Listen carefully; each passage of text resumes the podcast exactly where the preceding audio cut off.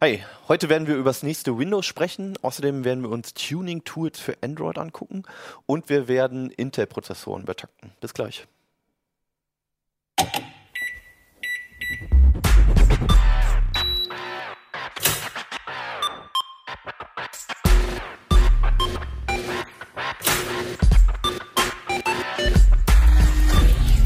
CT Uplink.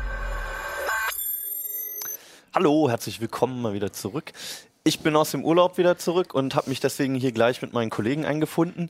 Mein Name ist Hannes Schirulla und mit mir sind dabei Ja, Jan Schüssler vom Ressort Betriebssysteme und Sicherheit.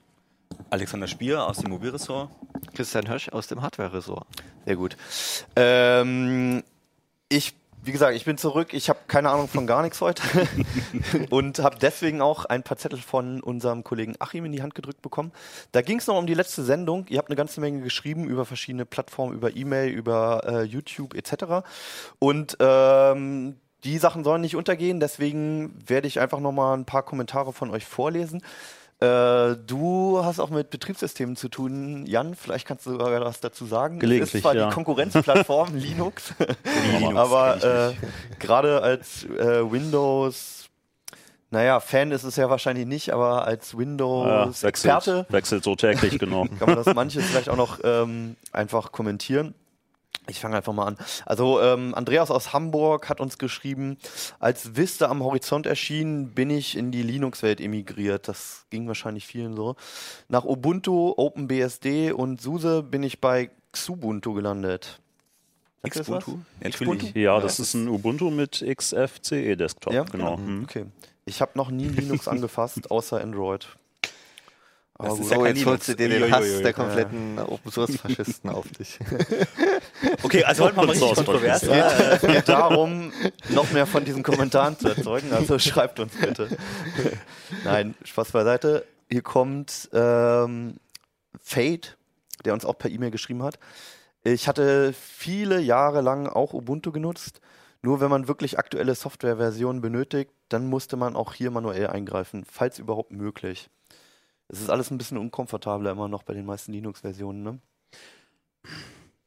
Ja, also ich habe eigentlich immer den Eindruck, äh, oder sagen wir mal so, ich habe mal auch irgendwie vor 20 Jahren schon Linux installiert, ne? Und das damals war das halt wirklich so ein, so ein, so ein manuelles Rumgehacke, um überhaupt erstmal einen grafischen Desktop zu starten. Und mittlerweile habe ich eigentlich den Eindruck, ob du jetzt Ubuntu verwendest, zum Beispiel Ubuntu oder Windows, das, das ist mehr so ein Unterschied. Also von der Bedienung her äh, hast du jetzt zum Beispiel macOS oder Windows. Es ist einfach, ja, es ist eine andere Oberfläche, die ganzen Systemeinstellungen, es es heißt alles anders, aber im Prinzip ist es halt ein grafisches Desktop-System. Also es ist keine. Es folgt irgendwie schon ähnlichen ne, Regeln, Genau, ne? so Ja. von daher. Es ja. ist nicht mehr die totale Umstellung, ja.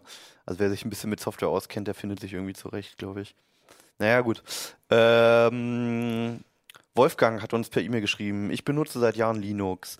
Mein Linux ist Ubuntu, das auf drei PCs läuft, die alle miteinander über Unison synchronisiert sind. Aus diesem Grund möchte ich bei Ubuntu nicht viel umeinander, umeinander frickeln. frickeln. Die Systeme sollen einfach stabil laufen. Ja, kann ich verstehen. Das wünscht sich, glaube ich, Ja. jeder. Ne? So, noch ein paar Twitter-Kommentare. Arc Linux vergessen. Und das Windows Notebook auf MacBook Pro Niveau möchte ich mal sehen. Okay. Ja, Ja, also da kann können man, wir jetzt die ganze Sendung drüber Ja. diskutieren. Aber ich ich glaube, finde wir, schon, aber ähm, wir lassen es einfach so stehen. Genau. Ja. Äh, Fedora Linux kann man momentan nun wirklich nicht weiterempfehlen. Ubuntu Mate, wenn schon, oder Elementary, Elementary OS. Vergessen, mein Lieber, steht in Klammern. Ich glaube, er war nicht dafür. Mit Architect KOS, Antergos lässt sich auch Arc Linux prima benutzen und ist immer auf dem neuesten Stand. Hat jemand Erfahrung damit? Ich kenne Ubuntu also in letzter Zeit. Ja, also So habe ich auch schon mal gehört, ja. Nein. Ähm, es gibt halt einen Haufen Versionen einfach, ne? Und jeder findet irgendwie dadurch auch sein, sein eigenes Linux. So. ich glaube auch, ne? Also man muss sich ein bisschen reinfuchsen so und, und dann wirklich auch Sachen ausprobieren und dann findet man wirklich das, was man will. Und das ist ja echt schon ein Vorteil gegenüber Windows. Wenn man Windows nicht mag, dann hm. Ja, es ist wie immer Geschmackssache Ja. und deswegen auch ein ewiger Krieg wahrscheinlich. Ähm, letzter Kommentar von Jesko, es gibt nichts über Arc. Ja, also Okay. ich glaube auch, dass, da, da gibt es einfach sehr viele Meinungen. Das ist doch schön, ne? Also Ja, gerade ja. bei Linux Können wir mal eine ganze Sendung machen, oder? So immer schön äh, Ja, definitiv. unser Lieblings-Linux. Ja, Heute mal äh, Linux. Linux der Woche. Genau. Ja. Nee, also äh, ewig, ewiges Diskussionsthema, glaube ich. Und ähm, ich glaube, es gibt viel auszuprobieren und es gibt für jeden, was er will, wie die Kommentare auch zeigen. Deswegen sind wir auch für alle offen und wir streiten uns auch manchmal als Redakteure untereinander. Wie was? Nein. Echt? Nein, sind alle. Außer natürlich unter den Windows-Usern. Da sind sich alle einig. Ja, geht so. Also Windows 10 ist ja auch nicht ganz unumstritten. Ähm, aber es gibt schon wieder News von Windows. Also eigentlich die, äh, bis vor kurzem haben die meisten noch immer noch überlegt, ob sie überhaupt umsteigen wollen. Und jetzt geht schon wieder die nächsten Schritte und die nächsten Entwicklungen weiter halt. Ähm, was wissen wir denn schon über das nächste Windows? Tja, also vor allem wissen wir, dass es wahrscheinlich wieder ein, äh, ein, ein Rumgehacke wird mit, der, äh, mit den Upgrade-Installationen, Also die du da steigst ja drauf so richtig negativ ein. Das, ähm, äh, ja, der Eindruck ist eigentlich, dass, also den, den ich jetzt so nach, nach über einem Jahr habe, dass Windows 10 als solches, okay, es steht natürlich wegen der Datenschutzprobleme äh, in der Kritik. Ähm, an sich, davon abgesehen, wenn man das so einstellt, wie man es haben will, ist das schon als solches erstmal ein ganz nettes Windows. Das Problem, das sie halt wirklich haben, äh, sind diese Upgrade-Installationen, die jedes Jahr so im Schnitt jedes halbe Jahr etwa ins Haus stehen und Also du sprichst von den großen Update-Installationen, wo der Rechner Genau. auch lang belegt ist, wo es auch zwangsweise Neustarts immer noch gibt. Ja, ja. die Also bei den meisten ja, Versionen? ne? Die gibt es ja bei, bei den regulären monatlichen Updates auch, die Mhm. Zwangsneustarts. Du kannst sie halt ja inzwischen relativ gut planen. Äh, Es gibt diese Active Hour, nennen die das, äh, Zeiten, in denen der Rechner auf keinen Fall neu gestartet werden darf. Mhm. Ähm, ja, man kann das eben so einstellen, dass man sagt, ich möchte gern bericht, äh, bena- benachrichtigt werden und er soll nicht einfach irgendwann automatisch neu starten, äh, wenn ich möglicherweise gerade äh, meinen Artikel fertig schreibe oder so. Ähm, das kann man schon einigermaßen steuern. Man kann es natürlich immer noch nicht so steuern wie mit Windows 7 oder äh, 8.1, wo man einfach sagen kann, nein, du startest nicht neu und fertig. Oder du installierst die Updates gar nicht jetzt äh, und auch nicht in den nächsten Tagen so. Wenn das Update runtergeladen wird, wird es halt auch einfach mal äh, installiert. ja. Und wird sich daran was ändern? Naja, also an der Update-Installation wird sich sehr voraussichtlich nichts ändern. Was sich ändern wird, das äh, hat Microsoft gerade äh, ja gestern Abend noch angekündigt, ist das zumindest für diese, wir nennen das meistens Versionsupgrades, äh, Microsoft selbst nennt es Feature-Upgrades. Ähm, also diese wirklich diese neuen Versionen von Windows, die dann äh, ja alle vier bis sechs Monate oder vier bis acht Monate sowas im Schnitt kommen, dass die ein neues äh, Download-Verfahren kriegen, das dann nicht mehr äh, drei Gigabyte je, äh, jedes Mal frisst, sondern da wollen sie, das nennen sie äh, Universal Update Platform, UUP, genau. Und ähm, das soll tatsächlich dann inkrementelle Updates oder Update-Downloads ermöglichen. Und äh, man weiß immer nicht so wirklich, was Microsoft will. Was wir uns ja eigentlich wünschen, ist, dass auch diese Installation der Ja. großen Updates, äh, dieser Versionsupgrades als Update-Installation läuft und nicht als dieses dieses, äh, diese, dieses drüber installieren, Mhm. das wirklich jedes Mal, was ja immer diese ganzen Probleme gibt, ja, dann zerschießt es dir mit Multiboot-Systemen vielleicht deinen Bootloader äh, oder äh, es hängt, weil es sich mit deinem Antiviren, äh, mit dem Virenscanner beißt oder äh, hinterher sind sowieso die Hälfte der Einstellungen nicht sauber übernommen, was Microsoft ja seit, seit Windows 10 hat, dieses Problem. Und Ja. ähm, da haben sie auf der Ignite-Konferenz noch ausdrücklich gesagt, nein, wir werden nicht abrücken von den äh, von diesen vollwertigen Upgrade-Installationen. Das ist äh, das ist die Zukunft. Mhm. Äh, und ähm, sagen aber dazu, sie wollen diesen Prozess äh, perfektionieren. Aber wie? Ja, das äh, bleibt offen. Und, und das ist auch so der Punkt, wo ich äh, eigentlich erst dran glaube, wenn ich es wirklich sehe. Ja. Vielleicht äh, mal zu den Dingen, die wir schon ein bisschen genauer wissen, zu den konkreteren Teilen. Mhm. Vielleicht kannst du da über die Features was sagen, beziehungsweise du hast ja sogar ein bisschen was mitgebracht, was du auch zeigen kannst, ne? ja, genau. Genau. Das äh, ist ein äh, Surface Pro 3 Tablet mit ähm, der äh, aktuellen ähm, 14959, die Insider Release, die äh, jetzt gestern Abend kam. Ja. Okay. Kannst du uns irgendwelche Features schon zeigen, irgendwelche Änderungen? ja, steigen wir mal mit sowas hier ein. Das ist äh, jetzt wirklich, wirkt völlig trivial und äh, manchmal macht Microsoft so Sachen, wo man denkt, äh, die hätte ich eigentlich gerne vor, vor 20 Jahren schon gehabt. ähm, nämlich, dass man, wenn man jetzt einen, äh, einen Registry-Pfad aufruft, die im, im Regedit Access, der Registrierungseditor, Okay. dass man hier oben eine Adressleiste hat. Die unterstützt wow. auch Kopieren und Einfügen. äh, Also musst dich nicht mehr durchklicken, wenn du schon den Pfad hast. Genau, also wenn du einen Pfad hast, musst du tatsächlich dich nicht äh, ultra tief da reinklicken und auch äh, du kannst wirklich aus dem, wenn du aus dem Web irgendwo was gesehen hast, äh, mach diese Registry-Änderung, Ja. kopierst einfach Ja. und fügst es ein und bist sofort in diesem Schlüssel. Ja. Und das war wirklich ein, ein Rumgehühner, dass du dann da. Es Ne, ist was Winziges und was total komm. Simples, oder? Da haben bestimmt 100 Leute zehn Jahre lang dran entwickelt. Ist das Aber es ist halt auch gleichzeitig was, worauf, glaube ich, viele gewartet haben. Ja, Das sind für meinen Eindruck sind das so Kleinigkeiten, die haben das mit Windows 10 selbst ja schon gebracht, dass die dass die, äh, die Eingabeaufforderung, die ganz normale, äh, jetzt äh, kopieren und einfügen mit, mit Steuerung äh, V und so weiter Ja. unterstützt. Ja, und das ist, das sind auch so Banalitäten, wo du denkst, ja, das irgendwie konnte es, konnte es die Linux-Konsole äh, von Anfang an. So, ich Oder mit Tab genau, aber vervollständigen, seit- ne? Also äh, Genau, erst so- die Anfangsbuchstaben und dann lange Dateinamen dann automatisch vervollständigt. sie, Das, glaub ich, kam Mit auch erst Rechtsklick- spät. Mit Rechtsklick Ja. konnte man immer kopieren und Mit einfügen. Rechtsklick Ja, konntest ja. du das schon ein bisschen länger, aber mit der, wenn du halt viel mit Tastatur machst und das sind so Sachen, Was du ja in der Konsole normalerweise tust. für meinen Eindruck, was sie ja, was sie verstärkt machen, auch so, so triviale Sachen, die man aber eigentlich drin haben will, seit sie dieses Insider-Programm machen. Dass Leute dann auch mal kritisieren, äh, es ist ja schön, dass ihr irgendwie äh, schicke Kacheln macht, die sich aktualisieren, aber macht doch mal was, was, äh, was, was man seit Ewigkeiten drin haben will eigentlich. Und dann, na, dann kommt sowas. Was sie jetzt halt ähm, sehr verstärkt machen, ähm, ja, sie haben das ja auch jetzt angekündigt äh, als, na, als Creators Update, ähm, die nächste Version, die ähm, ja wahrscheinlich im März kommen soll. Okay. Ähm, Das soll dann auch unter dem Namen wirklich erscheinen. das soll wohl wirklich unter dem Namen Creators Update laufen. Jetzt Okay. äh, sieht man wunderschön, Jetzt hast du äh, gerade Probleme die mit deiner erstmal äh, Touchsteuerung, absch abgestürzt ist. Ja. Genau, dann starten wir es Okay. halt einmal neu. Ähm, du kannst ja vielleicht schon mal erzählen, was das, was jetzt passi hätte passieren sollen.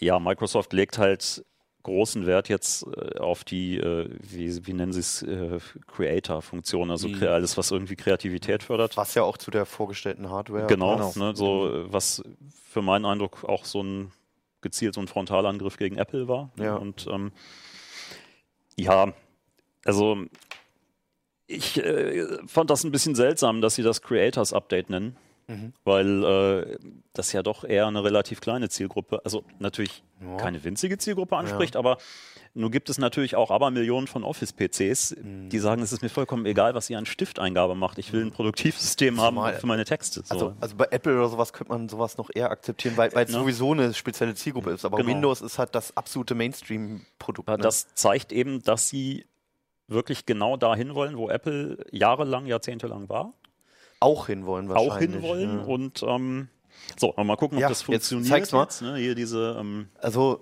Das okay, Windows jetzt, Ink, müssen- jetzt das müssen wir kurz an unsere Zuhörer auch denken. Du hast jetzt was gestartet. das ist Windows Inc. Äh, Das, okay, das kennt man seit dem Mhm. Anniversary-Update eben schon. Und das bauen, das ist so ein Teil, was sie jetzt weiter ausbauen. Also äh, man hat statt dem Lineal, als Lineal zeigt äh, beispielsweise jetzt hier ähm, die Gradangaben mit an. Okay. Ja. Also es ist ein Zeichenprogramm ne, im Endeffekt. Oder? Ist genau, ist ein Zeichenprogramm, das aber wirklich optimiert ist auf, auf Stifteingabe. okay. Also man kann es an jedem Rechner äh, nutzen, Mhm. nur solange es eine Hardware ist, die keine, keinen, keinen Eingabestift hat, wird das Symbol dafür ausgeblendet. Man kann das in der Taskleiste einfach per Rechtsklick äh, Ink Arbeitsbereich anzeigen irgendwie so Okay. und dann äh, blendet er es ein. Aber beim Stifteingabe ist das Symbol immer vorhanden. Bei Stifteingabe ist das da. Ähm, bei regulären Tablets ohne Stift meine ich auch nicht. Aber da, gut, da kann man dann auch mit dem Finger zeichnen. Der Witz ist natürlich eigentlich, dass man, ja, dass das Ganze auch, wenn man relativ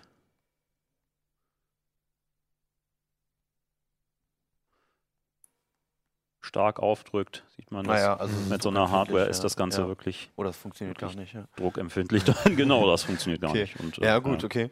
Ähm, Hast du jetzt schon irgendein Highlight rausgefunden, wo du, wo du gesagt hast, wow, end, endlich kommt das jetzt und ich kann es kaum abwarten, bis es wirklich in die finale Version kommt? Also im Ernst, das ist ein Punkt, warum ich es zuerst gezeigt habe, äh, was mir im Alltag am meisten weiterhelfen wird. Bis jetzt, was ich so sehe, äh, ist tatsächlich dieser verdammte Registry-Editor, der jetzt die Adresszeile anzeigt.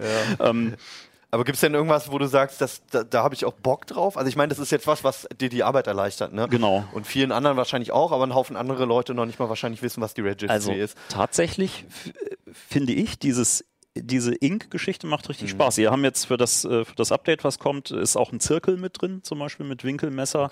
Ähm, das sind so Da kommen ja auch Kleinigkeiten. noch mehr Ideen, ne? Also ich meine, ein Genau. Geodreieck wäre irgendwie das nächste noch, was du brauchst und Na, Also du kannst dann hier halt äh, mit dem Zirkel, Protractor, genau, den halt in der Größe ändern Ja. und äh, dann entsprechend und einen da. Kreis zeichnen. Okay, das ist jetzt der, äh, das war jetzt der Okay. äh, Textmarker, genau. Mhm. Dann äh, lassen sich da Kreise zeichnen so. Ja, gut. Ja, Mhm. also die Funktion ist jetzt äh, seit neuestem auch mit drin in, äh, in der Fotos-App, Mhm. die ja sowieso schon immer so ganz minimale Bearbeitungsfunktionen hat, zuschneiden, Helligkeit ändern und sowas. Mhm.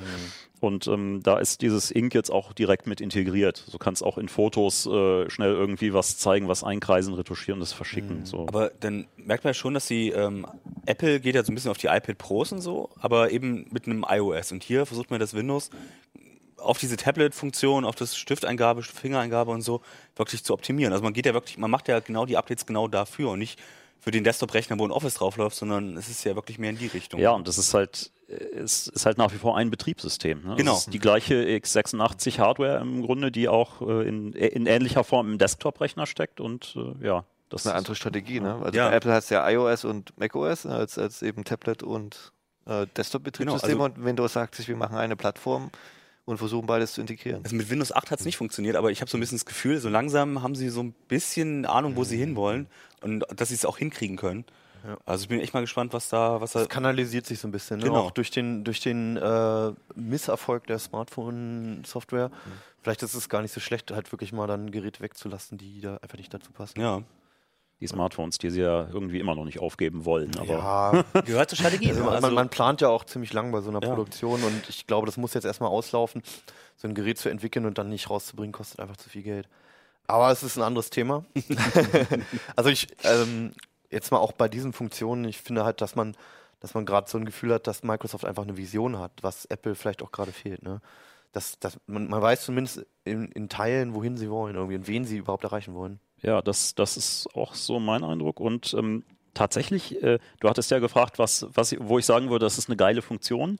Und das finde ich tatsächlich ist genau eben diese Ink-Geschichte, weil es, du merkst, wenn du auch eine gute Hardware hast, wie so ein Surface äh, Pro Tablet, ähm, macht es wirklich Spaß. Da äh, mit zu zeichnen und so. Das, äh, vorher denkt man ja, okay, gut, ich habe ein Tablet mit einem Stift, super. Ne? ähm, ja, aber mit dem druckempfindlichen Stift und verschiedenen äh, Pinselformen dann und so ist das schon äh, ist eine ganz spaßige Sache. Ja. Okay. Mhm. Ähm, zum Abschluss nochmal, wann genau kommt das äh, Upgrade wahrscheinlich raus? Tja, wahrscheinlich äh, im März 2017. Ja. Es ist irgendwo in einer der, ja, einer vorletzten Insider-Vorab-Version ist ein, eine neue Gruppenrichtlinie aufgetaucht, die als Mindestvoraussetzung äh, Server 2016 oder Windows 10 Version 17.03 nennt. Okay. In der äh, eine Ausgabe später wurde das dann äh, wieder korrigiert, dann hieß es Server 2016 oder Windows äh, Insider Vorab-Version. Aber das äh, zeigt schon, dass man relativ sicher mit äh, ja, Ende März, Anfang April für den Release dann, also für den Download wirklich rechnen kann. Dann noch ganz kurze Einschätzung. Also ich meine, Windows 10 ist immer noch irgendwie umstritten aus verschiedensten Gründen und auch noch nicht so richtig angekommen, habe ich das immer das Gefühl. Glaubst du, dass jetzt so der Durchbruch Anfang 2017 dadurch kommt, dass wirklich auch viele Leute sagen, ja, jetzt gefällt es mir, jetzt kann ich es mit ruhigem Gewissen benutzen? Ähm, nein. Gut, danke. Weiter zu einem ähm, anderen umstrittenen Wie, ihr wollt jetzt keine. Begründung haben? Okay. Na gut. Äh, vom Desktop zur Mobilplattform mal wieder. Alex, du hast dich mit Tuning-Tools für Android äh, beschäftigt. Bei Tuning-Tools äh, kommen bei mir gerade die 90er hoch und Windows-Tuning-Tools und macht dein PC geiler Ja. für nix. Äh, wie sieht's mit den Tuning-Tools für Android aus? Hat Ja. sich das nur weiter, äh, weitergeführt, diese ganze Philosophie hinter Tuning-Tools? Oder haben wir da irgendwas, was, womit du kostenlos dein Gerät tunen kannst? Also tatsächlich ist es so ein bisschen wie die Windows-Tools damals auch. Man verspricht sehr viel, ne? Man verspricht sehr viel und eigentlich geht es darum, mh, sagen wir mal, Werbung zu verkaufen oder äh, ähm, vielleicht auch, sagen wir mal, Geld dafür einzunehmen für Sachen, die man nicht wirklich halten kann. Ne? Okay. Was versprechen die denn? Was sollen sie können? Warum soll ich, soll ich mir die angeblich Ja. äh, installieren? Also das erste ist, was sie versprechen, ist, äh, räumen den Speicher auf. Also räumen den RAM auf, äh, dann laufen die Progr läuft dein Gerät schneller, es läuft dann, äh, du hast einfach mehr, mehr Speicherplatz oder beziehungsweise mehr, die, ähm, die Apps sollen schneller laden zum Beispiel. Das ist dann so ein Okay. bisschen die Versprechen. Das ist so das Hauptversprechen der meisten äh, Tools.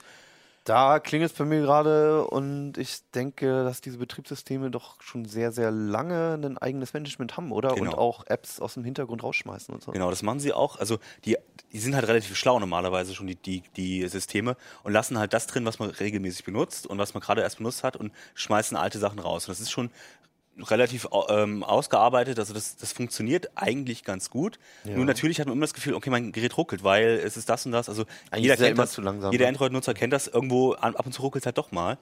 Ähm, und das, das merkt man schon und da versprechen die Tools eben Abhilfe. Okay. Ähm, was sie, was sie eben machen, ist, sie schmeißen einfach die, beenden einfach die Programme, schmeißen sie aus dem Speicher raus.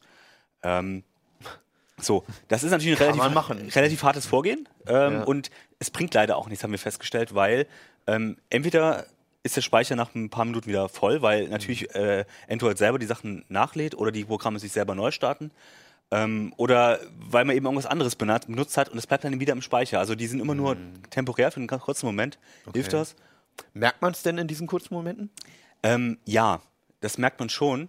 Das Problem ist, einige gehen halt so, ähm, so stark vor und schmeißen wirklich alles raus, dass zum Beispiel dann die Oberfläche neu laden muss. Und dann hast du auch nichts gewonnen. ähm, weil natürlich das fängt dann auch wieder an zu ruckeln. Also man merkt es kurzzeitig, Ja. ähm, dass es ein bisschen geschmeidiger läuft, aber zum Beispiel haben wir nicht, also Apps laden deswegen nicht schneller zum Beispiel. Okay. Im Gegenteil, teilweise laden sie halt langsamer, weil natürlich genau diese App schon aus dem Speicher wieder geflogen ist. Deswegen lädt die App dann, äh, äh, dauert die Ladezeit dann doch wieder länger. Also es bringt leider nichts, außer so ein bisschen optisches Gefühl, okay, es läuft mal kurzzeitig ein bisschen flüssiger. Ähm, Also erstes Versprechen, naja, gebrochen nicht, aber so richtig halten tun sie es Ähm, nicht. Sie ne? arbeiten halt gegen das Android-System und solange kein Root da ist, also als Root können, könnten Sie eben diese Programme dauerhaft beenden. Da können Sie eben sagen, du darfst nicht neu starten und so. Ja. Aber da Sie das nicht verhindern können als nicht geroot, auf nicht gerouteten Geräten, hast du nichts von, weil Android da genau dagegen arbeitet. Und es Also ist ja auch durchaus sinnvoll, weil du bestimmte Apps im Speicher haben willst. Das kann man ja auch meistens als User gar nicht vollwertig, äh, nicht, nicht vollständig bewerten, oder? Ob Genau. eine App nun berechtigt ist, nochmal automatisch neu zu starten oder nicht. Also ob sinnvoll ist oder nicht. Bei manchen erkennt man es ja auch nicht. Facebook startet einfach automatisch neu im Hintergrund. Äh, nach ein paar Minuten ist das wieder da, Okay. äh, weil er im Hintergrund irgendwas machen will, weil äh, Notifications abruft. Zweifelsfall Daten sammeln. Genau, also äh, deswegen, das kann man nicht verhindern. Mhm. Ähm, und wenn man wirklich will, dass es wieder schneller läuft, wenn man das Gefühl hat, oh, irgendwas ruckelt im Hintergrund, irgendwas belastet den, den Speicher oder die CPU im Hintergrund, dann wischt man die aus dem Taskmanager raus, hat man es genau dasselbe, genau denselben Effekt. Von daher würde ich sagen, ähm, dafür brauchen wir es ja eigentlich nicht. Das Was ist, sollen die denn noch können? ähm, Speicherplatz freiräumen, also wirklich äh, auf der Partition mehr Speicher ähm, freiräumen. In der Regel machen sie das, indem sie den Cache löschen, den äh, äh, äh, App-Cache. Das kann man aber auch normal über Android-Einstellungen machen. Erstens kann man das machen, genau. Die sagen, okay, ähm, sie machen noch ein bisschen mehr, die suchen auch nach anderen temporären Dateien. Ähm, wir haben aber auch festgestellt, es bringt nicht so arg viel. Also Können ähm, die das denn überhaupt? Weil es ist ja nicht wie auf einem Windows-PC, wo fast alles auf alles Zugriff hat, sondern das ist ja ganz schwieriges Speichermanagement, wer was auf was zugreifen darf. Und eine App darf normalerweise sehr, sehr wenig, oder? ähm, der Witz ist, ähm, die, den App-Cache durften früher alle Apps löschen, da kam Ja. jeder ran. Äh, das hat äh, Google jetzt verhindert. Äh, die haben das jetzt tatsächlich, ich weiß nicht, ob es bei Android 6 schon war oder aber spätestens bei Android 7, haben gesagt, ihr, äh, andere Apps dürfen das nicht mehr. Ähm, es gibt aber einen Umweg. Und zwar können die sich Nutzer, äh, den Nutzerdatenzugriff äh, holen oder als Benutzungshilfe eintragen, die Tools. Und dann können sie eben diese Funktion in den Einstellungen, die es ja immer noch gibt, die man manuell auslösen kann, Okay. äh, können sie dann quasi auch äh, äh, benutzen. Die Frage ist natürlich, man gibt, räumt ihnen dann Rechte ein, die können halt dann auch auf andere Sachen auf dem im System zugreifen. Das will man natürlich eigentlich auch nicht. Das ist eine Vertrauensfrage. Das ist eine Vertrauensfrage. Und wie gesagt, man kann es selber machen und die können halt nur den kompletten App-Cache löschen. Die können also nicht bestimmte Apps bereinigen, sondern die können nur den kompletten App-Cache von, von Android löschen. Und sie können nach temporären Dateien suchen, die halt offen liegen. Also die im Systemordner liegen oder also in einem Ordner liegen, wo sie drauf Zugriff haben. Zum Beispiel Asphalt 8 ja. lädt jeden, bei jedem Start 50 Megabyte an irgendwelchen temporären Dateien runter.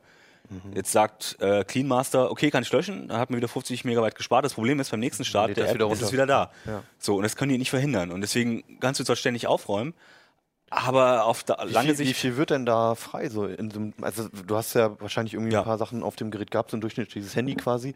Was, was kann ich mir denn da versprechen an Speicher? Also, wenn man das Gerät äh, lange Zeit benutzt hat und dann so ein Tool installiert, dann kann du, kannst du da so zwei bis drei Gigabyte, je nach Gerät, durchaus erstmal sparen durch den App-Cache, der gelöscht wird. ja. Und wie- so nach einer Woche waren davon anderthalb Gigabyte wieder da.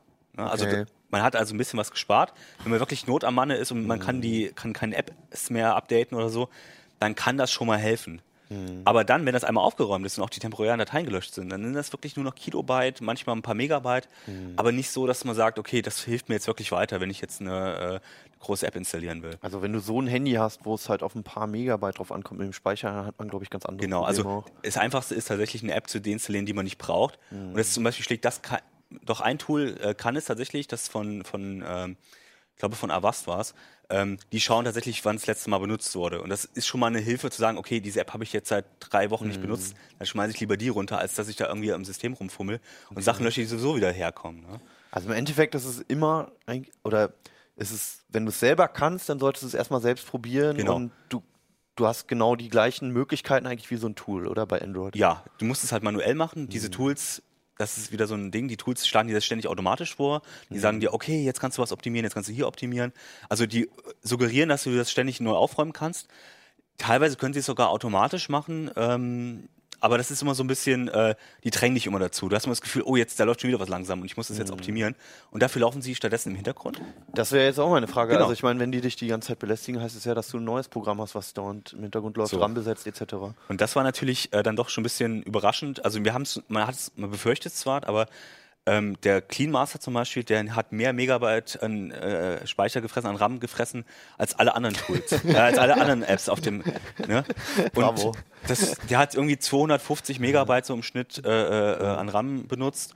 Aber das ist eine populäre App, ne? Das ist eine sehr populäre App und das ist, ähm, man kann, man muss leider sagen, man muss davon echt abraten, weil okay. der versucht an allen Ecken Werbung reinzuhängen, der versucht ständig neue Tools zu installieren, die eigentlich ziemlich unnütz sind, wie zum Beispiel eine App-Sperre. Das ist halt cool, wenn du eine bestimmte App mal, m, sagen wir mal, nicht frei, für alle freigeben willst, aber das nutzt er nur, damit er halt dann Werbung drauf packen kann. Gibt es denn irgendeine Funktion, wo du sagst, ähm, wenn man das nutzen möchte, dann hau dir mal so ein- eins von diesen Programmen rauf? Ja, also ähm, gerade wenn man jetzt mal den App-Cache jetzt einfach mal löschen will und jetzt vielleicht nicht in den Einstellungen rumfummeln will, dann kann man zum Beispiel äh, das von Avast oder Avira nehmen. Die können auch sagen, okay, da ist, ein, da ist noch eine große Datei, schau mal, ob du die löschen willst. Ja. Man muss da halt sehr aufpassen, weil man dann, äh, gerade wenn die so Sachen vorschlagen wie, lösch mal diese Videodatei und du denkst dir, okay, was ist jetzt diese Videodatei? Der hat uns von, zum Beispiel von einem Benchmark ver- versucht, die Vi- Videodatei zu löschen. Ähm, da muss man halt auch aufpassen. Also das heißt, wirklich empfehlen heißt- kann man es nicht. Das heißt, es sind, es sind halt auch keine Tools, wenn du keine Ahnung hast, dass du einfach sagst, ja, die machen das schon, sondern ganz im Gegenteil, du musst dich sogar noch mehr beschäftigen, als wenn du es manuell machst. Ja, das muss man sagen, also die schlagen es nicht automatisch vor, die sagen, schlagen es halt vor, aber es ist nicht angehakt. Also gerade die meisten Tools sind schon so vorsichtig, um damit sie nichts kaputt machen. Weil das wäre natürlich der super GAU, wenn die dann, wenn die Nutzer dann alles sagen, ihr macht alles kaputt. Ähm, aber dann, was sie dann halt au- angekreuzt haben, ist dann halt meistens sinnlos, weil das kommt alles wieder. Also deswegen bringt es nicht so viel, diese Tools einzusetzen und die, viele haben halt einfach Werbung drin und die bombardieren dich mit Werbung. Das ist den ihr Zweck, Sinn und Zweck der Geschichte. Weswegen sie wahrscheinlich auch kostenlos sind. Die Genau, meisten? sind alle kostenlos. Alle ähm, okay. Es gibt das von Avast gibt es tatsächlich für 2 Euro im Abo oder so. Ähm, Abo. Ja, äh, pro Jahr. Drei oder vier Euro, ich weiß jetzt nicht mehr genau. Also relativ günstig. Äh, dafür hast du keine Werbung drin. Das ist aber der einzige Zweck, dass du Okay. da keine Werbung drin hast. Ähm, aber wie gesagt, das meiste kannst du wirklich ist selber jetzt, machen. Ich sehe es ein bisschen wie unter Windows oder bei BIOS-Einstellungen. Also wenn ich nicht weiß, was eine Option macht, dann, dann klicke ich da nicht drauf. Das kann Aber ich wenn du weißt, was die Option geben. machst, dann kannst du es auch selber machen. Genau, dann kannst du es auch selber machen. Deshalb Ja. halte ich von diesen ganzen automatischen Optimierungstools und egal, ob das jetzt automatisches Overclocking ist oder automatische Optimierung oder äh, sonst Da kommen wir gleich irgendwas, noch mal drauf die zurück. Finger weg. Ja. Genau. Ähm, also ich lese daraus nicht allzu große Begeisterung. Mhm. Du hast äh, vor kurzem hast du auch ähm, Antiviren-Software für Genau. Android getestet. Äh, was fandest du denn schlimmer? Also es sind wirklich die Aufra diese Cleaner-Tools, die sind Ja. wirklich schlimmer. Also, aber auch gerade weil das ähm, der äh, Clean Master von Cheetah Mobile, der ist wirklich einfach, der ist zwar sehr beliebt, aber den, der ist wirklich so penetrant gewesen. Der ist sogar auf manchen Geräten war Der ist oder noch- ist der noch ja, vorinstalliert? aber da ist er tatsächlich harmloser, weil ähm, weil da nur die Technologie teilweise drin steckt. Also man Ja. muss es äh, unterscheiden. Bei selbst bei Samsung auf dem Galaxy äh, äh, S7 zum Beispiel, Mhm. die nutzen auch diese Clean Master Technik, um irgendwelche temporären Dateien zu löschen. Also Mhm. die haben da schon äh, Know-how dahinter. Wie gesagt, es bringt nicht so viel, aber es ist Know-how dahinter und da kann man es ohne Werbung nutzen. Da ist es einfach nur irgendwo im Hintergrund äh, äh, in dem Tool selber von Samsung. Okay. Aber es gibt natürlich auch zum Beispiel Huawei und andere haben es früher auch vorinstalliert und wenn man es einmal gestartet hat, Ja. läuft es im Hintergrund und, sch- und schlägt dir ständig Sachen vor zum Neuinstallieren. Viele Hersteller gehen ja auch dazu über, eigene Tuning-Funktionen halt einzubauen, die auch was ähnliches Ja. machen, gerade die, die ähm, ZTE und Huawei und so weiter. Ähm, habt, habt ihr euch die auch angeschaut? Ja. Ähm, ist, im Grunde genommen, die Funktionen sind ähnlich. Ähm, Mhm. Es ist harmlos, dass du sie benutzt. Ja. Es bringt halt genauso wenig, also es bringt nicht viel. Es ist so ein bisschen ein beruhigendes Gefühl, dass man jetzt das optimiert hat, aber äh, es bringt jetzt nicht so viel. Aber, Aber, die sind auch nicht so aggressiv. genau, oder? die sind nicht so aggressiv und die sind auch nicht, die belästigen dich, belästigen dich nicht mit Werbung. Mhm. Von daher ist nett, kann man mal benutzen, aber wirklich, das lohnt sich nicht, da alle zwei Tage da drauf zu klicken, drü drücken und zu sagen, oh, Mhm. er hat mir jetzt äh, 500 Megabyte an äh, Arbeitsspeicher freigeräumt, weil es ist Quatsch, weil das ist sowieso wieder voll. Das ist eher was Esoterisches. Genau. Okay. Also ich glaube, generell kann man auch bei RAM und so immer den modernen Betriebssystemen, glaube ich, ver ver äh, vertrauen, ne? Ja, also Android hat ein spezielles Problem und zwar, dass es manchmal eben wirklich anfängt zu ruckeln, weil irgendwas Mhm. im Hintergrund anfängt und ähm, nicht, sich nicht mehr einfängen lässt.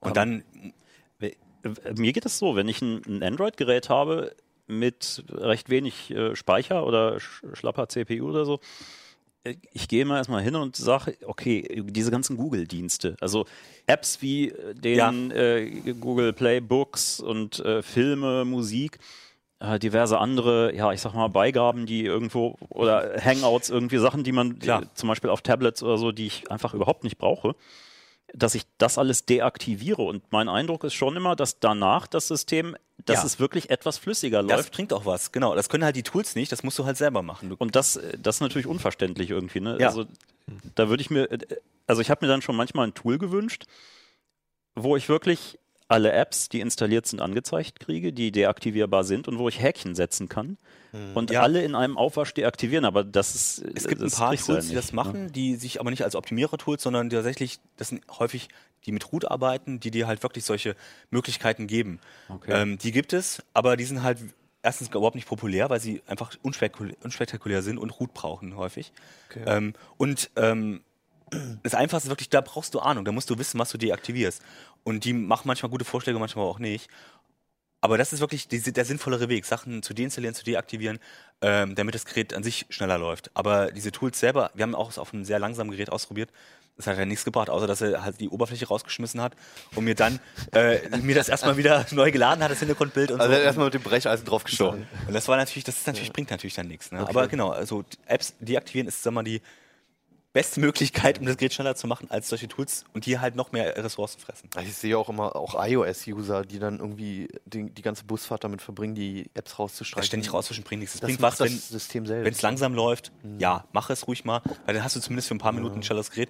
Du musst natürlich damit leben, dass es dann die App wieder langsamer lädt. Ne? Aber im Großen und Ganzen kümmern sich die Systeme schon sehr gut darum. Das muss man einfach sagen. Da muss man jetzt nicht wirklich von Hand Es ist halt nicht wie bei Windows, ne, dass wenn der RAM voll ist, irgendwie er dann virtuellen Speicher oder aber sowas Windows ist inzwischen auch deutlich besser geworden. Also die machen es ja inzwischen auch so. Das ist ja genau dasselbe Prinzip. Dann sage ich äh, wie früher bei Windows. Genau, ja. genau. Ja. Okay, gut. Also äh, lieber die Finger weglassen von den Ich würde Tools, sagen, ja. Okay, gut, bleiben wir dabei. äh, noch zu einem Thema, wo manche Leute die Finger weglassen sollten, Ja. lieber, nämlich äh, der Übertaktung von Prozessoren, Ja. speziell der aktuellen Intel-Generation. Ne? Noch spezieller der Intel, aktuellen Intel High-End-Generation. Genau, Intel hat ja zwei Namens? Plattformen. Genau, das ist jetzt Broadwell i. Broadwell also i, ist ja. jetzt der Codename. Okay. Offiziell heißen die Core i7 6800, 6900. Wir haben auch ein Serie. Exemplar da, ne? Wir haben genau, wir haben Äh, den wie viel? teuersten 1400 mitgebracht. Euro nee, Modell? 1700 Euro. 1700 Kann man auf die Euro, Detailkamera vielleicht ja, genau. umschalten. Ja, hier. Genau, Ja, also, sieht an sich unscheinbar, genau, Ja. ein kleines, äh, also äh, klein ist ja nicht, das ist schon ein bisschen größer als die normalen Prozessoren, aber eigentlich unscheinbar, aber einfach bloß ein Blechdeckel auf dem Trägermaterial und genau, Mittleres Monatsgehalt. genau. Ne, Jan? Nicht zu doll drücken. Ja, das Okay. ist äh, der, der schnellste, sage ich mal, Desktop-Prozessor von Intel. Und zwar mit 10 Kernen. Ding gibt es seit Sommer. Und wie die aller High-End-Prozessoren kann man den auch übertakten. Ne? Und Okay. da nochmal ein bisschen mehr rausholen. Das haben wir uns angeschaut. Ähm, Ich habe das auch mal irgendwann gemacht. Das ist, glaube ich, schon über zehn Jahre her. Das war noch, als ich einen Desktop-Rechner hatte und eine Wasserkühlung. Habe da auch ein paar Sachen zerschossen. Ähm, habe es irgendwann gelassen, weil ich dachte, irgendwie merkst du es sowieso nicht. ist, ist, ergibt es wirklich Sinn oder habt ihr es gemacht, um es zu machen? Wir haben es gemacht, weil es halt die Möglichkeit gibt. Es Ja. hat sich auch ein bisschen was geändert in, in einigen Bereichen. Auch was, was äh, Leute betrifft, die jetzt nicht übertakten. Da hat Mhm. Intel einige Stellschrauben hinzugefügt, einen, einen neuen Turbo und ja, das haben wir uns mal angeschaut. Turbo heißt, wenn er, wenn, er, wenn er kalt genug ist, der Prozessor, und vielleicht nur wenige Kerne arbeiten, dann übertaktet er noch mal ein bisschen. Genau, also es ist, das Problem ist, äh, die Prozessoren werden immer schneller und zwar nicht aus dem Sinne, dass die Taktfrequenzen steigen, die sind immer noch so bei maximal 4 Gigahertz, ähm, eher so bei den 10 Kernern sind es eher nur 3 Gigahertz. Okay. Und das Problem ist, äh, wie viele Anwendungen gibt es, die 10 Kerne nutzen. Ne? Also beim Excel und beim Browser merkst du davon einfach nichts. Ne? Was, was sind das für Anwendungen? wie gesagt, Excel, Hm. Browser, Word, Achso, ja. die nutzen halt ein, zwei Kerne, wenn es hochkommt. ja, aber ne? ich meine, welche, Genau. welche Programme nutzen es aus? Achso, wel- welche, na, das ist die typischen Beispiele sind Rendering, Videokodierung, ja, sowas in der Richtung. Professionelle Anwendungen. Alles, was sich parallelisieren lässt. Ne? Hm, Okay. Ähm, ja, und wie packe ich das dann an, wenn ich dann wirklich mal auf die Idee käme? Ähm, zum Übertakten. Ja. Ähm, muss man eigentlich relativ wenig beachten bei der Plattform. Also im Unterschied zu den, den günstigeren Plattformen, der LGA 1151 ist bei LGA 2011 V3, wie das hier auch fachlich richtig heißt, äh, sind alle Boards dafür geeignet, muss also nicht jetzt auf einen speziellen Chipsatz achten, alle Prozessoren können das und äh, die Übertaktungsfunktionen sind entweder im BIOS schon drin oder es gibt von Intel sogar offiziell eine Software, das Extreme Tuning Utility. Das heißt, man kann aus Windows heraus. Direkt, genau, das würde ich auch empfehlen, Ja. ähm, weil sonst müsste man für jede Einstellung neu booten und das ist ja einfach äh, unpraktisch. Okay. Und da kann man an allen Reglern rumdrehen, also sei das Spannungen, Frequenzen, Hm. Multiplikatoren. Womit fange ich denn an? äh, das einfachste, was wir auch ausführlich beschrieben haben, ist am, am Kernmultiplikator zu drehen. Ah, ja. Also wie gesagt, äh, die haben ja eine Basisfrequenz von, von 100 Megahertz. Mhm. und ein Multiplikator von 30 kommst halt auf 3 Gigahertz Takt und dann stellst du den halt auf 31 und dann schaust du, ob das stabil läuft und wenn du da wenn du da ein sicheres Gefühl hast, dann kannst du eine Stufe weitergehen. Heißt genauso wie früher Benchmarks Genau. laufen lassen, abwarten, Richtig. ob er stabil läuft Genau. oder es abbraucht und dann immer weiter. Und ähm, ich kann mich noch daran erinnern, der kritische Punkt war dann, wenn du überlegen musstest, ob du die Spannung erhöhst. Genau, das ist Das ist ja noch alles relativ ungefährlich, was Ja. du gerade gesagt hast. richtig. So. Äh, ja, wann fange ich damit an dann? Ja, wenn es halt Oder soll ich die Pfoten läuft. davon lassen? Es ist, es ist das Problem bei diesen Prozessoren ist, also um, um das ist, die haben halt eine, eine Thermal Design Power von 140 Watt und die, die reizen die auch aus, vor allem der 10 Kerner. Die müssen sich das ja auch teilen, die ganzen Kerne. Genau. Ja. Ne? Und, und wenn, wenn man jetzt äh, übertaktet, dann steigt die Leistungsaufnahme. Und wenn man die dazu noch die Spannung erhöht, dann, dann steigt das also quadratisch an, die, die Leistungsaufnahme. Und wenn man da schon, sage ich mal, 100 Millivolt äh, hinzugibt, ja, Mhm. was eigentlich relativ überschaubar ist, dann, dann sind da gleich mal 50 Watt mehr unter Volllast, was allein der Okay. Prozessor ver verheizt. Hey, hey, hey. Und da kommt man ganz schnell in Bereiche, wo da bei der Leistungsaufnahme allein vom Prozessor jetzt ohne Board, Ja. Festplatten, Mainboard ringsrum, man schon eine 2 vorne stehen hat, also über 200 Watt. Und das kriegt man mit einer Luftkühlung zum Beispiel nicht mehr sinnvoll weggekühlt. Ja, also ich habe hier auch meine Deswegen auch Wasserkühlung eine mitgebracht. Wasserkühlung mitgebracht, ja. Nur mal so, mit der haben wir das auch ausprobiert. Äh, und schon die, und schon damit sind wir an, ans thermische Limit auch gekommen. Ne? Also wir hätten eigentlich sogar noch eine dickere mal ausprobieren müssen. Okay. Und das ist Wo lag denn das Limit bei euch? Wie weit seid ihr denn Wir- gekommen, dass das- es noch sinnvoll lief? das, das, da ist auch wieder eine Neuigkeit drin. Ähm, das lässt sich gar nicht mehr so pauschal sagen, weil das hängt von der Anwendung ab. Okay. Und zwar, also wir haben es so, glaube ich, auf 4,2, 4,3 geschafft. Bei einem Prozessor, der eigentlich auf, drei, auf drei 3,0 kommt. hat, Ja. wobei die, die Turbos ja schon auf äh, 3,5 gehen. Also Mhm. kann man jetzt immer nicht so pauschal sagen, aber wir haben es halt geschafft auf Last auf allen Kernen auf 4,2. Mit Alle, Cinebench. alle, die dann auch alle voll belastet waren zu der Zeit. Mit Cinebench. Das ist halt, Okay. Cinebench nutzt SSE-Befehle, Mhm. kennen vielleicht einige. Das Problem ist, es gibt noch die sogenannten AVX-Befehle. Mhm. Ja, inzwischen gibt es AVX 2.0. Das sind halt Befehle, die halt eine größere Breite haben. Ne? 256 Bit sind die Mhm. Befehle breit, nicht mehr 32 oder 64 Bit. Äh, wird vor allem, also wird bisher noch von wenigen Programmen genutzt. Also ein Beispiel ist zum Beispiel der Linpack Benchmark. Das wird auch für Supercomputer genommen, um die Gigaflops, die Rechenleistung Mhm. äh, vergleichen zu können von verschiedenen Systemen. Okay. Und äh, wenn man dieses, und, und eigentlich kann man diese, das ganze Rechenpotenzial dieser modernen Prozessoren nur mit AVX Anwendungen auch ausreizen. Mhm. Und äh, aber wenn man das macht, dann klettert gleich die Leistungsaufnahme um 30 Watt. Ist, ist die höher als bei Anwendungen, die jetzt keine AVX-Code nutzen. Und da kommt's und dann Und je da ist das Problem, dass man da sehr schnell an dieses thermische Limit Ja. stößt.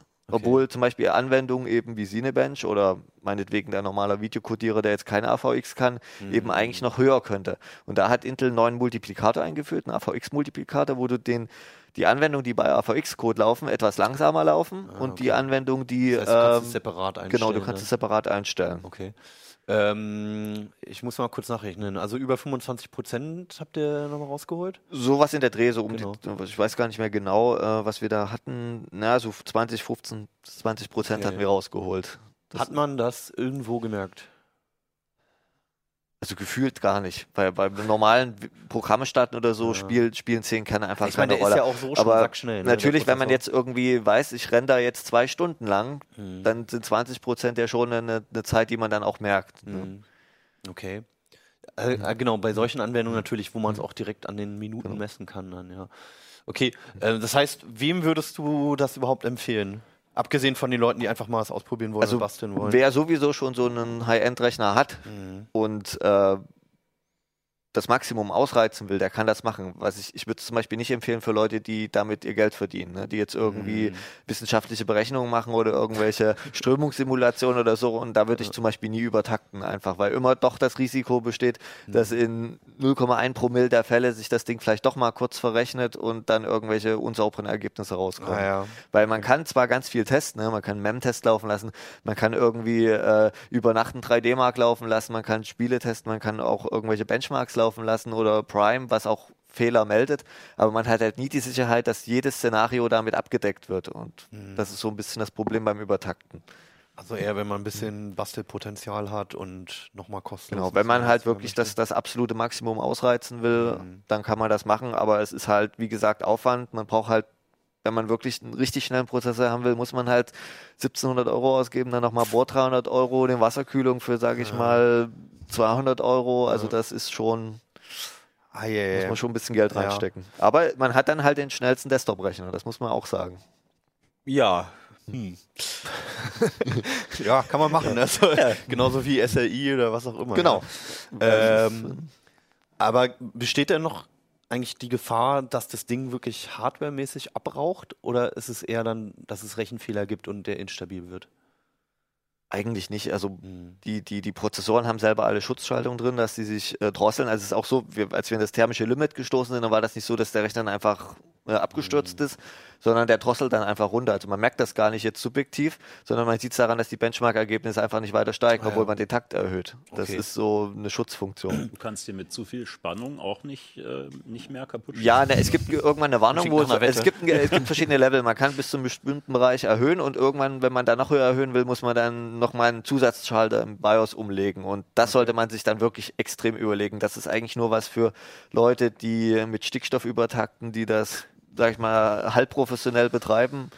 äh, Die vielleicht auch die Hardware von, von Firmen gestellt bekommen, um das auf Messen zu demonstrieren. Aber ich würde zum Beispiel nicht, wenn ich mir selber für Stichwort 1700 Euro. Genau, wenn ich mir Overclocking-Szene halt, Mhm. wenn ich mir für 1700 Euro einen Prozessor hole, dann würde ich diesen Schalter zum Beispiel nicht umlegen, weil ich genau weiß, Okay. Also Kann halt rumspielen schief ja, aber erstmal vielleicht an die Vorgaben halten, die einem dann auch die Hersteller geben. Das ist nicht ganz das ohne Problem ist ja auch einfach, dass, wie gesagt, sobald man die Spannung erhöht, steigt die äh, Leistungsaufnahme exorbitant an Mhm. und ähm, das bringt es dann meistens nicht. Also wie gesagt, diese 20 Prozent, die wir hier rausgeholt haben, der, der Nachteil davon war halt, dass die Leistungsaufnahme unter Last um 40 Prozent höher war. Ne? Also man Mhm. erkauft sich das dann alles. Ja. Okay. Ja, gut. Ich, ich bin so weit mittlerweile vom Desktop weg. Ich- Das, Ja, nee, aber es ist richtig geil, wenn du zum Beispiel Cinebench siehst Ja. und wenn der da auf 10 Kernen Ja, rechnet, klar. mit, mit nochmal, mit Hyperthreading sind es dann halt 20 äh, und dann siehst du halt, wie der da in, weiß Mhm. ich nicht, 20 Sekunden das Ding berechnet. Und wenn man jetzt die, so einen normalen Dual-Core, wie er in vielen Ultrabooks drin steckt, der braucht da irgendwie drei Minuten oder so. Ne? Oh. Das ist halt schon, da, da sieht man das mal, diesen Nee, klar, also vor allem, wenn das vielleicht auch noch deine Arbeitszeit ist, die da, die da halt berechnet wird. Klar, ja. Also ich kenne es halt mehr noch von Grafikkarten damals, aber dieser Wow-Effekt, der blieb halt immer aus, das, was man sich dann doch versprochen Der ist hat. leider weg, ja, weil die Prozessoren sind halt so ausgereizt, das kommt hier auch ein bisschen raus, die sind Ja. schon so am, am Limit vom, vom ne, die Architektur und, Ja. und die, die Kernanzahl, Ja. dass da eigentlich nicht mehr so viel geht. Ja. Da muss man auch vielleicht sagen, also das ist eine Vermutung von mir jetzt, äh, dass die, diese Protovel i-Prozessoren sind von der Architektur jetzt nicht die Overclocking-König. Also wer jetzt richtig äh, mehr auf Takt anstatt auf Kerne ankommt, der sollte sich eher dieses Skylake, äh, den, den 6700K holen, weil da sind deutlich über 4,5 Gigahertz drin an guten Kühlung. Okay, gut. Ja, klare Empfehlung. Äh, boah, ein paar Minuten haben wir, glaube ich, noch. Also, ähm, wir wollten noch über Civilization sprechen, Ja. einfach weil es einen riesen Hype gibt um das Spiel, habe ich Gefühl. Ja. Also, also es ist schon, haben viele Leute lange drauf gewartet. Äh, erstmal Frage in die Runde. Außer Alex, hat es noch jemand gespielt? Das Neue noch nicht, aber Du ansonsten seit Civilization 1 Civilization-Fan, ne? angefangen, noch mit DOS und Okay. Äh, ja, vielleicht erstmal, du hast die alten Teile auch gespielt? Ich habe die alten Teile, äh, also sagen wir so, ich bin eigentlich sehr, erst seit Civ 3 dabei. Ja. Ähm, aber seitdem habe ich dann auch jedes Mal zumindest mal angespielt und, und, und mehrere Stunden und Tage drin versenkt. Ne? Warum? ja, das ist eine gute Frage. Also, Also ich meine, Rundenstrategie, Ja. das ist so 1989 oder so eigentlich, ne? aber es funktioniert. Also das muss, das ist erstaunlich. Äh, es funktioniert auch bei Civ 6 immer noch sehr gut. Du willst einfach immer noch die nächste Runde spielen. Du willst einfach wissen, was passiert. Deine, Op äh, du, du willst was Neues bauen. Du willst jemanden angreifen. Du willst das. Ähm, es passiert einfach immer was. Und das ist immer ähm, genug Anreiz, wirklich weiterzuspielen und dann einfach bis nachts um drei zu spielen und zu sagen, äh, na, noch eine Runde geht jetzt noch. Einer noch. Äh, ja. Genau. Und das muss, das ist erstaunlich, weil ich würde auch sagen, sonst Rundenstrategie, ja, okay, mein Gott, das ist ja so alt. Aber nee, es funktioniert bei Civilization und das, das kriegen sie auch nicht kaputt. Das haben sie Okay. wirklich jetzt die sechs Teile lang und es ist immer, immer, macht immer süchtig, das Ganze. Und deswegen Ist denn der neue Teil besser als die alten? schwierig zu sagen. Also ja, die haben wieder ein paar Sachen äh, geändert und die Teil, ein paar Sachen sind schön, zum Beispiel der neue Städteausbau, der fühlt sich irgendwie angenehmer an, so, äh, ein bisschen, da hat man mehr zu tun, da hat man ein bisschen mehr auch optisch was davon. Ähm, genauso auch die, die neuen Bauer, Bauarbeiter, das ist, früher hast du die gebaut und hast du auf Automatik gestellt und haben sie alles ihr Zeug gemacht. Heute musst du dich schon drum kümmern, da um be- bestimmte Verbesserungen zu bauen, da musst du dich ein bisschen mehr, es ist ein bisschen mehr Micromanagement zum Beispiel. Okay. Und ähm, die haben jetzt ein paar neue Features, wie zum Beispiel die Stadtbezirke, die jetzt so ein bisschen Boni bringen ähm, und auch von den Bürgern halt verlangt werden. Also man merkt so richtig, ähm, die haben sich schon versucht, das ein bisschen breiter zu machen. Ähm, dafür haben ein paar andere Sachen dann wieder weggelassen, die vielleicht jetzt nicht funktioniert haben. Okay. Ähm, Und gefällt es dir besser? Oder würdest du jetzt irgendwie mit der Engine Also- lieber nochmal einen anderen Teil, einen alten Teil spielen? nee, ich hätte, hätte lieber äh, äh, mit der Civ 5 Engine Mhm. äh, ähm, und ein bisschen die Verbesserung von Civ 6. Also man merkt Ja. schon ein bisschen, die haben versucht, das zu, per Performance zu optimieren. Ja. Das funktioniert auch. Und es sieht auch optisch erstmal gar nicht schlecht aus. Also ich finde, das äh, hat, eine, hat einen schönen Look. Aber so auf Dauer merkst du schon, das ist ein bisschen auf, auf schwächere Geräte ausgelegt. Äh, das Interface ist teilweise auch so ein bisschen, hat das Gefühl, man versucht da so ein bisschen Tablet-Richtung zu gehen. Größere Andererseits- Buttons? Ja, nee, nicht wirklich. Das ist das Schlimme. Man hat immer noch so Mini-Buttons überall. Ja. Ähm, aber äh, teilweise hast du dann dieses äh, Menü zwischen von re rechts und links rein. Mhm. Du hast manchmal keine Übersichten mehr. Zum Beispiel die, die äh, Armeeeinheiten kannst du, hast im Moment keine Möglichkeit, die in der Liste anzeigen zu lassen, was früher immer ging. Und dann verlierst du halt auch mal eine Einheit, weil die irgendwo auf dieser Karte ist. Und es wird auch irgendwann un unübersichtlich, die, die Grafik. Also du siehst Mhm. manchmal deine Einheit einfach nicht, dass sie da irgendwo steht. Ähm, und sowas hatte ich das Gefühl, bei C5 äh, war es besser gelöst. Okay. Ähm, aber zum Beispiel diese Hexfeld-Geschichten einfach angenehmer als früher die, die, äh, die Vierecke. Das muss man einfach sagen. Das hat sich bewährt. Ähm, und sowas, das merkt man. Ähm, ich würde sa- sagen, es muss nicht jeder, der Civ 5 toll fand, muss jetzt Civ 6 kaufen.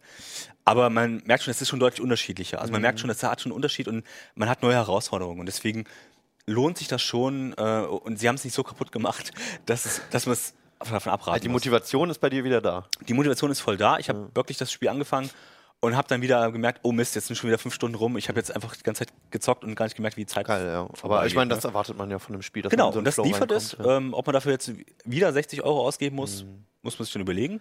Ich finde ja, es hat sich gelohnt. Tatsächlich nach fünf Jahren, äh, nee, wie viel lang ist es jetzt her? Fünf, aber ist schon ein Weichen her. Ähm, 2013, oder? Weiß ich gar nicht.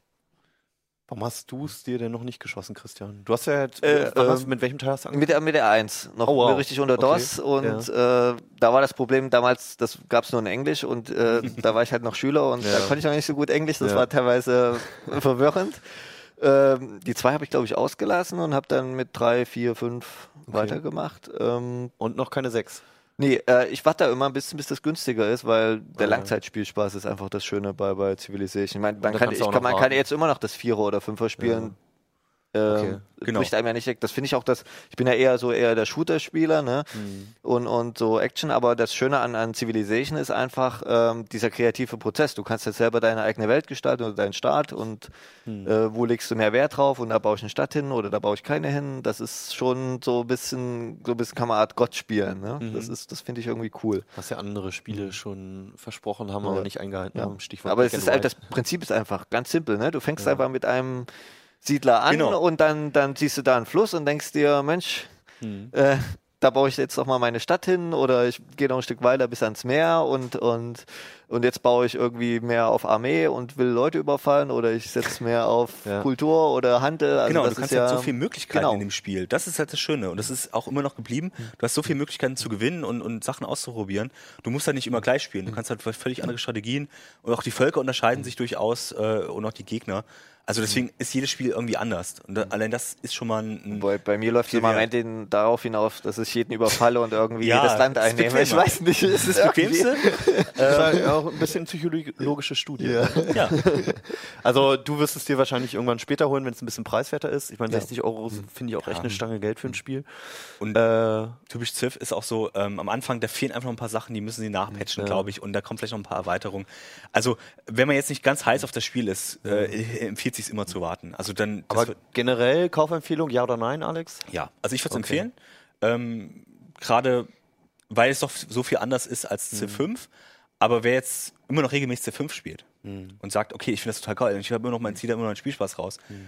das kann auch erstmal bei okay. C5 bleiben. Ne? Ich finde es gerade witzig, weil ich bin gerade in einer völlig anderen Spielewelt. Ich habe meine Playstation VR bekommen und es ist halt so, größer könnte der, glaube ich, der Unterschied nicht sein zwischen Rundenstrategiespiel und äh, diesem ganzen VR-Kram, der da rausgekommen ist, alles casual.